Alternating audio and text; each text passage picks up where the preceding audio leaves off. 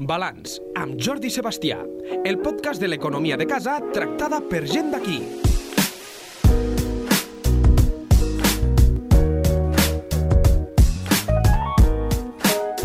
A la ciutat de Lleida i al territori darrerament s'ha parlat molt de, doncs, sobretot d'urbanisme, molt lligat al creixement eh, immobiliari. Volem saber si, entre d'altres qüestions, el creixement eh, urbanístic eh, també comporta una esperança en el creixement immobiliari.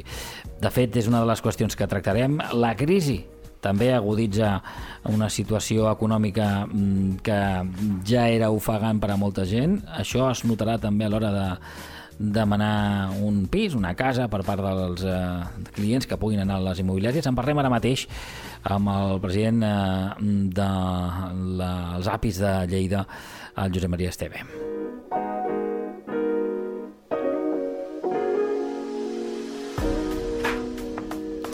Josep Maria Esteve, eh, president del Col·legi d'Apis de Lleida, bon dia, què tal, com anem? Hola, què tal? Bon dia, molt bé, gràcies. Eh, justament volíem parlar d'això, eh? la situació de crisi suposo que es deixa notar tot arreu. Eh, evidentment, i amb el nostre sector és un sector molt afectat i sí, eh, cal veure de totes maneres com, com acaba aquest últim trimestre de l'any per posar, per posar nota als objectius, perquè fins ara la veritat és que la tendència hem, hem tingut molt bona. Sabeu que fins al 30 de juny eh, la, la quantitat i nombre de ventes va superar inclús el 2007, que va ser l'any, diguéssim, més eh, estupendo de la, de la bombolla immobiliària. Per tant, portàvem una tendència molt bona, tret dels dos anys de pandèmia estàvem amb una clara progressió, però ara sí que bueno, pues, eh, transcorregut l'estiu, cal veure el setembre més o menys anat normal, però sí que aquests últims tres mesos determinaran una mica com acabem l'any i les perspectives de cara a l'any vinent. Mm. Eh, no sé si aquests anuncis, començo per, com deia al principi, aquests anuncis de possibles creixement urbanístics, tant pel que fa al pla de l'estació com el polígon Torreblanca i Quatre Pilans, poden fer que Lleida vagi una mica, com ha passat moltes vegades, a la inversa mm, d'altres sí. territoris. És a dir, que aquí hi hagi demanda d'habitatge perquè hi haurà gent que ve aquí. Sí, també és cert que sempre ens arriba la crisi més tard i comença la bonança també més tard que, que en altres poblacions més importants. Però està claríssim, i això ho anem dient i repetint des dels últims 4 anys o dels últims 10 anys, perquè de fet, per exemple, el polígon Torreblanca és una gestió que es va començar a fer el 2002-2004, la compra i adquisició per part d'Incasol d'aquest macropolígon perquè pogués acabar sent doncs, un, un, un polígon important dins el territori i ara sembla que aquesta s'acabarà implementant. Això, i a més a més també la notícia que també s'hi surt endavant del, del Pla Estació com a centre comercial, és a dir, la part que està comercial juntament amb la part industrial, sí que poden fer que Lleida tingui un impuls molt important econòmic per, per la, la propera dècada o els propers inclús més anys. No? Era el que li calia a la ciutat? Totalment, és que de, és una reivindicació històrica que estem parlant. El tema del sol industrial sobretot, perquè Lleida ha perdut Lleida sempre hem dit nosaltres que no va tenir la revolució industrial com van tindre altres poblacions eh, com Barcelona o àrea metropolitana. I a diferència de Girona i Tarragona, que tenen el port i, i la possibilitat de tindre mar, nosaltres no la vam tindre. En aquest cas es va apostar molt pel sector agroalimentari, que és cert que ha funcionat molt bé, però clar, ja sabem tots que el sector agroalimentari té alts i baixos i que és un sector bueno, que, que, que, que, que pateix aquest risc. No? Llavors, aprofitant la infraestructura i la logística que nosaltres tenim dins el territori, era una oportunitat única de poder aprofitar justament eh, el territori per desenvolupar un polígon industrial en aquest, en aquest sentit, que és el que ha fet, per exemple, Saragossa, i Saragossa està a 140 quilòmetres d'aquí i té una plataforma logística molt important. Llavors, tenint en compte que tenim i disposem de territori eh, al voltant de la ciutat com és el cas de Torreblanca, eh, tenint en compte que disposem d'aigua, que també és un factor important, tenint en compte que el preu del sol i, i la mà d'obra eh, és barat i que a més tenim tots aquests recursos, la veritat eh, és que no es va saber aprofitar, no van veure aquesta possibilitat i això és un, bueno, una oportunitat perduda i ara sí que considero que si es posen a treballar en aquest sentit podem crear aquí a Lleida una base de, important a nivell industrial però estic parlant inclús a nivell europeu, del sud d'Europa, no? que, que aquí puguin vindre a instal·lar-se grans empreses i això, evidentment, seria la salvació definitiva per la ciutat. Mm, eh, suposo que com a persona justament que treballa al terreny, no sé si ha rebut ja interès per part de gent. Sí, sí, sí, sí, hi ha interès perquè com que s'ha començat a moure a nivell institucional i, i la veritat és que s'ha fet rebombori perquè, clar, quan és l'administració qui ho mou un assumpte d'aquest tipus, doncs eh, la seva xarxa arriba molt s'amplia molt més. I sí, sí, ens han contactat empreses, eh, empreses doncs, bueno, que estan interessades en implantar-se aquí, que estan ve veient com, com acabarà fent això, si realment s'acaba implementant, si, com, si, si sembla que aquest pla director a final d'any acaba ja aprovant-se i de cara a l'any que ve es comença a urbanitzar, estic convençut i comencen a aparèixer el nom eh, d'empreses que es volen implantar, estic convençut que vindran d'altres seguint el mateix ritme.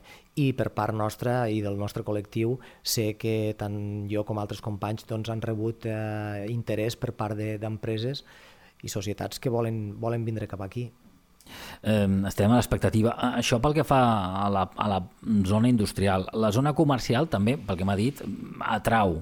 La zona comercial ha tret Lleida des de fa 25 o 30 anys. Amb la, aquí han volgut vindre sempre grans empreses eh, destinades al tema comercial. El que passa és que per culpa de la llei d'equipaments comercials i per culpa de, bueno, de, de diversos factors eh, no s'ha pogut implantar. Al final resulta que Lleida és una ciutat eh, o de les poques ciutats del territori, el territori nacional, que no, que no disposa d'un centre comercial. Eh, sempre hi ha aquest temor de poder conviure no? els dos, les dues possibilitats. Ara sembla que busquem buscant aquest equilibri eh, podria ser dins el que seria el pla estació. Aquest és un, és un pla que tothom està d'acord, mm, perquè es prefereix que, que aquest centre comercial estigui dins la ciutat que estigui a fora. Eh, nosaltres totalment d'acord. Que, o sigui, el que estem d'acord és que és necessari tant sigui en un lloc com en un altre, però és necessari fer-ho perquè mm, la ciutat ho demanda i, i al final un model de centre comercial eh, vol dir moltes més coses que el centre comercial, és atraure gent aquí eh, per moltes funcionalitats. Llavors, que es, passi, que es faci a l'estació o que es faci en qualsevol altre lloc és positiu, per tant, entenem que això eh, potenciarà també la part industrial i la part comercial, doncs acabarà potenciant el creixement definitiu de la ciutat. Vostè que coneix el, el terreny i el tema, 150 milions d'euros que costa aquesta àrea del pla de l'estació, això no ha de ser fàcil de moure.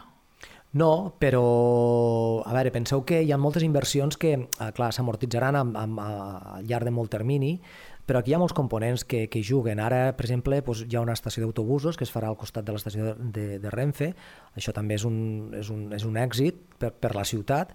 Eh, aquí ja es començaran a moure coses perquè eh, doncs hi haurà aquesta polivalència de tenir l'alta velocitat i l'estació de busos al mateix costat, provocarà doncs, que hi hagi més moviment de gent, Lleida també és, mm, no hem sapigut eh, valorar o no hem, no hem tingut prou la capacitat de, de poder mm, posar damunt del mapa la possibilitat de que tinguem de les poques capitals també de l'Estat que pot disposar d'alta velocitat al centre mateix de la ciutat, hi ha molt poques ciutats que puguin tindre, això nosaltres no ho hem sapigut explotar, però ara entenc que amb l'estació d'autobusos serà millor i a partir d'aquí és arrencar a poc a poc successives coses. Aquesta inversió, 150 milions, sí, clar, sembla una, és una, una inversió molt important, però que al final s'acabarà amortitzant d'una manera o d'una altra. I, i tots els elements que conjugaran aquesta possibilitat, perquè segurament on aparegui centre comercial hi haurà la possibilitat de residencial, d'hoteler, de, de, de residència mm, de diferents tipus, clar, i és un conglomerat de diferents actors que acaben jugant amb aquest partit i segur que es podran conjugar bé per poder tirar endavant la, la possibilitat mm. aquesta. Eh, mm, diuen que això servirà també per dinamitzar una part que està molt, eh, ara mateix, eh, de capa caiguda, que és la Rambla, la Rambla Ferran. No sí. sé si vostès, els, els, la gent, els propietaris d'aquests locals, estan començant a preguntar. Sí, és que, clar, portem uns anys que el que abans havia sigut el centre eh, ha quedat totalment devastat.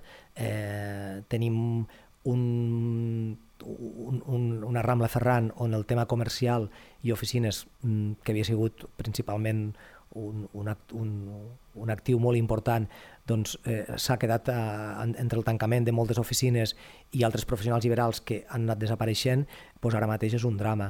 Eh, la Príncep de Viana també, amb, amb l'error que es va cometre de deixar de, de, de funcionar els aparcaments, tot aquest entorn, el barri Noguerola, etc etc. clar, això s'ha de tornar a dinamitzar. I sí que és veritat que hem notat que eh, amb l'actuació aquesta o amb aquest previsible pla de l'estació hi ha molts propietaris que estan a l'expectativa perquè veuran realment que això torna a funcionar. I de fet ja han obert alguns establiments a prop de la Rambla Ferran o a la mateixa Rambla Ferran i això és una bona notícia. Eh, dona per descomptat que si hi ha el pla de l'estació, Príncep de Viana, Rambla Ferran, allò fluirà per si mateix. Totalment. És que, a més, Príncep de Viana és l'accés natural des de la L11, o sigui, és l'entrada a Lleida des, del pont, des de la, la part del, del pont de la via, i, per tant, eh, és molt fàcil d'arribar fins a aquests punts. O sigui que la connexió a la infraestructura ja està feta. Si s'acaba si dinamitzant, doncs està, està claríssim que tots aquests barris guanyaran, segur. Parlem una mica de la realitat que tenim ara mateix. Per això són projectes que veurem si, si acaben arribant o no. Sembla que sí, però veurem si acaben arribant. Eh, la situació ara, malauradament, no, no és de llum al final del túnel. No, però si parles a nivell macroeconòmic o a nivell... No, no, parlo ciutat... a nivell, a, a nivell de, de ciutat, a nivell de, de gent interessada per al seu sector, és a dir, de, per, per comprar pisos, per, eh, per vendre i per, per llogar. A veure, Lleida mm, sortosament té l'avantatge de que és una ciutat barata amb el tema de preu metro quadrat. Eh, de fet, amb les últimes estadístiques som els que menys hem pujat i el, això ho fa molt atractiu a l'hora de comprar. És a dir, que tu puguis adquirir un habitatge sobre 100.000 euros al centre, eh, més o menys en bon estat, doncs el fa atractiu tant com per inversors com per compradors finalistes. Sí que és veritat que bueno, aquesta tendència pot, pot evolucionar o pot anar canviant en funció de la crisi macroeconòmica que vagi apareixent, perquè clar, qui requereix una hipoteca, doncs, segurament el punt d'interès li haurà pujat, eh, el tema de les eh, energies eh, farà que també es pugui que puguin augmentar eh, tots els subministres, el cost del subministre, i això doncs, farà que la gent s'ho acabi de pensar a l'hora d'adquirir un habitatge. Però continuem sent una ciutat molt atractiva perquè el preu no és car, els valors són relativament assumibles per, per, per, pel sector de la població i, i, i això fa que no, no, no s'aturarà. A Lleida realment això no s'aturarà. Patiran més altres grans capitals que el preu metre quadrat eh, és molt més elevat. S'ha resolt el problema que hi havia, quan parlàvem vostè ara fa 4 o 5 anys, deia no hi ha habitatge nou. Això s'ha resolt o estem també justos escassos? No, això s'ha resolt perquè sí que vam estar, vam patir després la bombolla immobiliària, doncs, la ciutat va quedar devastada a nivell de promotors i no hi havia diners per poder finançar obres i patis i solars, però després d'un transcurs de 10 anys es van començar a activar, van començar a veure grues. Sí que és cert que al centre no ha hagut, tant, no ha hagut tanta obra nova, però en zones residencials de d'expansió, com poden ser la Surdó, Ciutat Jardí, la part del Parc de l'Aigua, l'Eleons, la Bordeta, els barris, sobretot Pardinyes. Aquí sí que s'ha generat obra nova i està donant sortida perquè realment tota aquesta obra nova que s'ha fet i s'ha construït o es farà està tot venut. Per tant, ha donat sortida amb aquesta borsa de gent sobretot gent nascuts als anys 80 que encara estaven a casa i no podien sortir perquè no, tenien, no, no podien anar a buscar aquest recurs perquè no existia. Ara sí que l'han trobat i tot això s'ha anat superant. Sí, sí. Eh, amb la crisi va haver-hi un fenomen que aquí a Lleida no s'havia donat fins aleshores, recordo que no s'explicava, que és l'interès per la segona mà, que abans potser no es donava tant com, com, com ara a la ciutat de Lleida. S'ha mm. Sí, per, sobretot a la zona del centre, perquè, com et deia abans, com que no disposem d'obra nova al centre, hi ha molta gent que bueno, mm, prefereix, mm, troba que les, les zones d'expansió eh, pues, bueno, és més còmode viure en alguns casos o perquè per motius de família o per motius professionals no volen continuar, volen continuar estant al centre i per tant pues, adquireixen habitatges de segona mà al centre de la ciutat perquè n'hi ha molts. I, i per tant aquest fenomen hi és i repeteixo, en aquest sentit sempre hi ha un dinamisme de compra-venta d'actius de segona mà. Eh, hi ha un fenomen eh, curiós, el Centre Històric de Lleida té un munt de solars mm. des de fa temps i ningú els treballa. No. Això, això, mm, si es poguessin treballar, si algun eh, promotor els treballés, que sigui públic o privat, tindrien sortida? Sí, Sí, perquè, perquè s'ha demostrat i nosaltres, per exemple, tenim una experiència d'una obra que vam fer al carrer Cavallers, justament, bueno, que nosaltres vam comercialitzar i va funcionar molt bé, vull dir, es va vendre i tal. El problema és convèncer al promotor perquè faci la inversió en aquestes àrees. És molt difícil perquè no hi creuen, perquè realment el centre històric està molt degradat, Eh, fa molt temps, fa 25 anys o 30 que es parla de plans eh, per executar i jo crec que es va perdre l'oportunitat el dia que es va fer el Parado Nacional, quan s'havia de fer l'audiència també al Solar de Dalt de, del costat dels jutjats, eh, el Mercat del Pla no ha tirat endavant, aquest triangle màgic que havia de, de fer una mica dinamitzar i, i, i depurar tota aquesta zona no es va fer i aleshores mm, s'ha anat esponjant solars, que no és una política correcta perquè són solars que moltes vegades eh, tenen, no compleixen ni parcel·les mínimes per poder executar. Tens el problema de l'aparcament, perquè clar, són solars molt petits i això ho fa molt poc atractiu amb un promotor exterior perquè no li veu, no li veu el negoci. Prefereix comprar, per què, per què he d'invertir al centre històric si puc comprar sol a zones d'expansió a molt bon preu, amb una repercussió molt baixa i que sé que allí hi posaré un model d'edificació a quatre vents, amb zones ajardinades, amb zones comunitàries, amb piscines, etc etc, que la farà molt atractiva. Però sí que és cert que hi ha gent jove o professionals que voldrien viure al centre històric, perquè això s'ha demostrat. I quan s'ha fet alguna promoció, rehabilitació, no, nosaltres en vam vendre una a Sant Joan, al, al carrer Sant Joan, eh, vam, fer, vam fer aquesta de, del, del carrer Cavallers i ha tingut èxit. El problema és que estan convèncer amb aquell promotor que ha d'arriscar uns diners per tirar-ho endavant i no ho veu clar i nosaltres no som capaços de vendre-li. I la veritat és que l'entorn no ens afavoreix. I la política que s'està aplicant sobre aquesta, sobre aquesta situació tampoc ho afavoreix perquè tothom veiem que no es fa absolutament res. No sé si la, la solució seria que hi hagués més promoció pública que en aquesta zona que aixequés eh, la demanda. però és, la, és el problema de sempre, que l'administració, doncs, eh, que són qui s'haurien d'encarregar, perquè molts d'aquests solars, a més a més, són seus, eh, no han executat això. Aquest és el gran problema i el gran dilema de tota, del, del, sector immobiliari en quant a, o sigui, entre sector privat i sector públic. Al final, inclús, encara penalitzen de que si algú fa construeix allà, per exemple, casa de Barcelona, tingui que destinar un tant per cent a habitatge social i tal. Això és un problema que té l'administració que és el seu problema i és ell qui ho ha de solventar. El que no pots fer és traslladar aquest problema al promotor privat o al particular, que al final el que defensa és els seus interessos. Si ells tenen sol, tenen recursos, i se'ls ha donat i se'ls ha cedit, perquè aquesta és la segona part. O sigui, la gent el que no entén és que quan es fa un pla parcial hi ha una part que qui l'ha desenvolupat i ha pagat cedeix a l'Ajuntament o a l'administració que sigui perquè executi obra d'aquest tipus i no ho ha fet. Aleshores, clar, ara condemnen el, el, el, el promotor, el privat, el particular, a que exigir-li que faci aquest tipus d'obra, quan això ho ha de fer l'administració.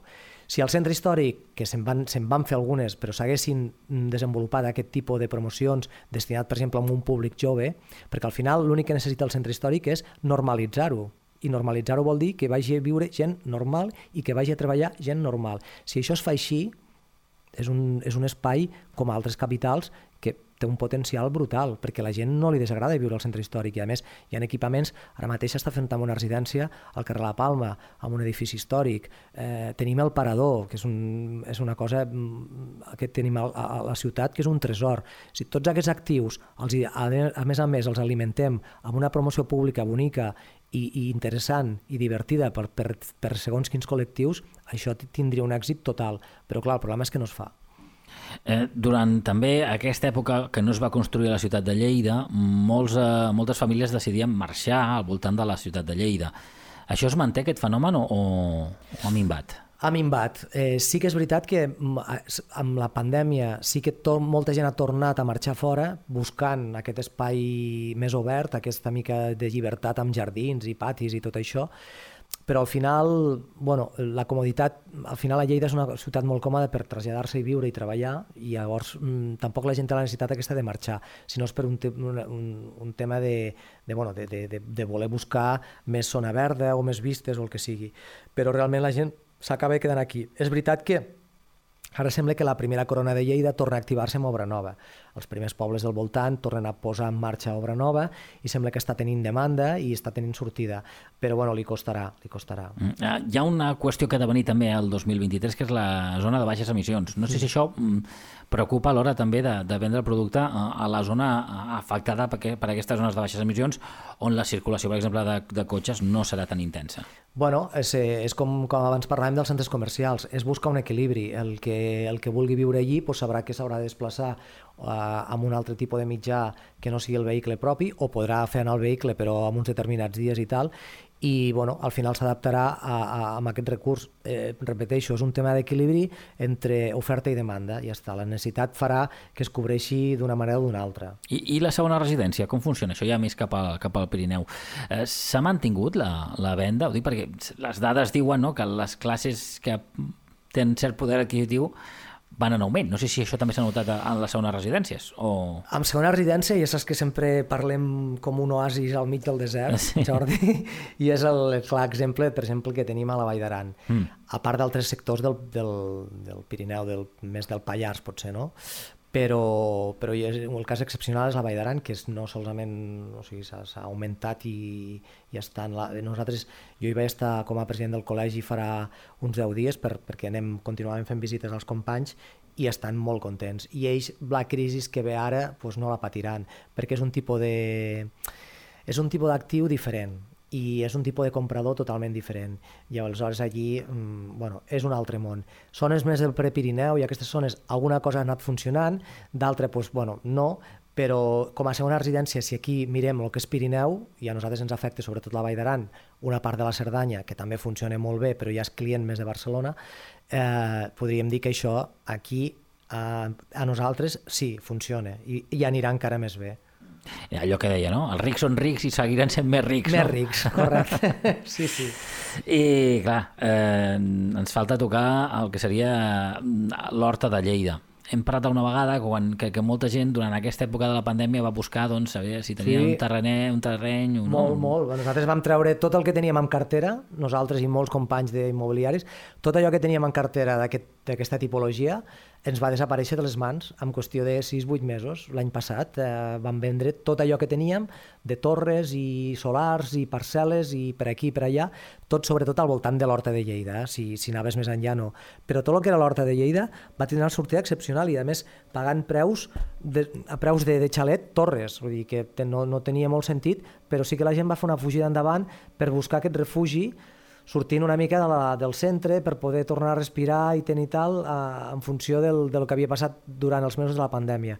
bueno, és un fenomen que es va produir per aquesta causalística i no sabem si repetirà. Evidentment, és un, és un requeriment que apareix sempre sobre la primavera i sempre, hi te, sempre la tens, és a dir, sempre hi ha aquest requeriment a Lleida de, de la torre que la va buscant amb dos perfils, el que la busca per caps de setmana i estiu i el que la busca ja per adequar-la definitivament. I aquest perfil és un recurrent de cada any, però sí que és veritat que ha, sigut, ha tingut molt èxit aquests, aquest últim any passat i ara cal veure cap a on evoluciona tot això.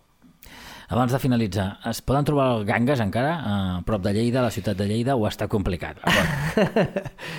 està, està cada cop més complicat, però per un usuari de Barcelona, Lleida és una ganga, per exemple, mm. perquè pot comprar un habitatge al preu d'una un, plaça d'aparcament a, a l'Enxample.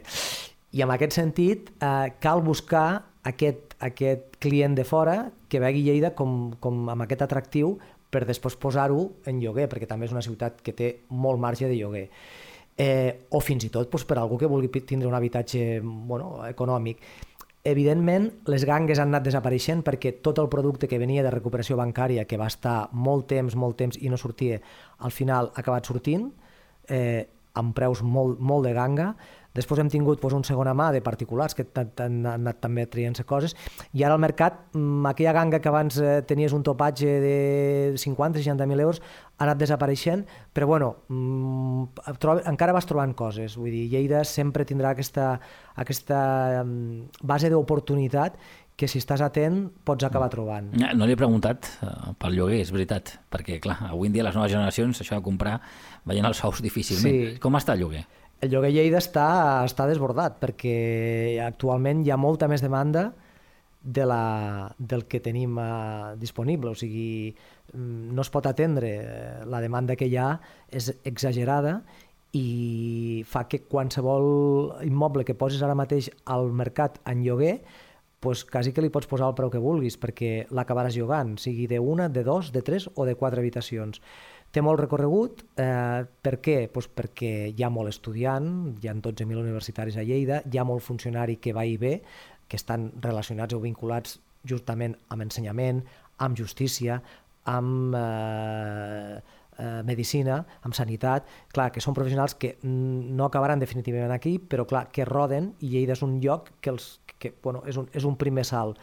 I, i després també parelles joves que comencen ara la seva relació o s'emancipen de casa i no tenen els 30, 40 o 50.000 euros que requereix una entrada per un pis. Llavors van al mercat de lloguer i això fa que el lloguer sigui molt dinàmic i que actualment pues, estigui, pues, bueno, això, supere molt més l'oferta que la demanda. No sé si Perdó, la, la demanda que l'oferta. No sé si la corona, això ha fet que s'incrementi la corona de, de, de la gent que va de lloguer, és a dir, ja no només es queden aquí, sinó que han de buscar lloguers també a, al ja, Carràs. Sí, a... sí, sí, aquesta primera corona pues, també el pis que abans al Carràs no sortia o al Batàrrec o al Picat o Torreferrer, els primers, les primeres corones, ara mateix és una sortida, una, és una alternativa i a més amb preus que són molt són considerables, és a dir, hi ha hagut un, un increment que no té res a veure amb l'increment que hagi pogut tindre el segona mà, és a dir, ha sigut molt més exponencial la crescuda en lloguer de, en, en, en el preu de lloguer que no pas en el preu de venda.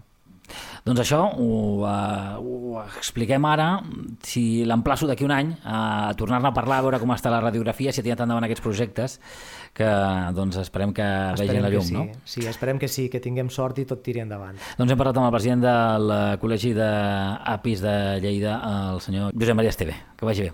Gràcies, bon dia. Balanç amb Jordi Sebastià, el segon dilluns de cada mes a lleida24.cat.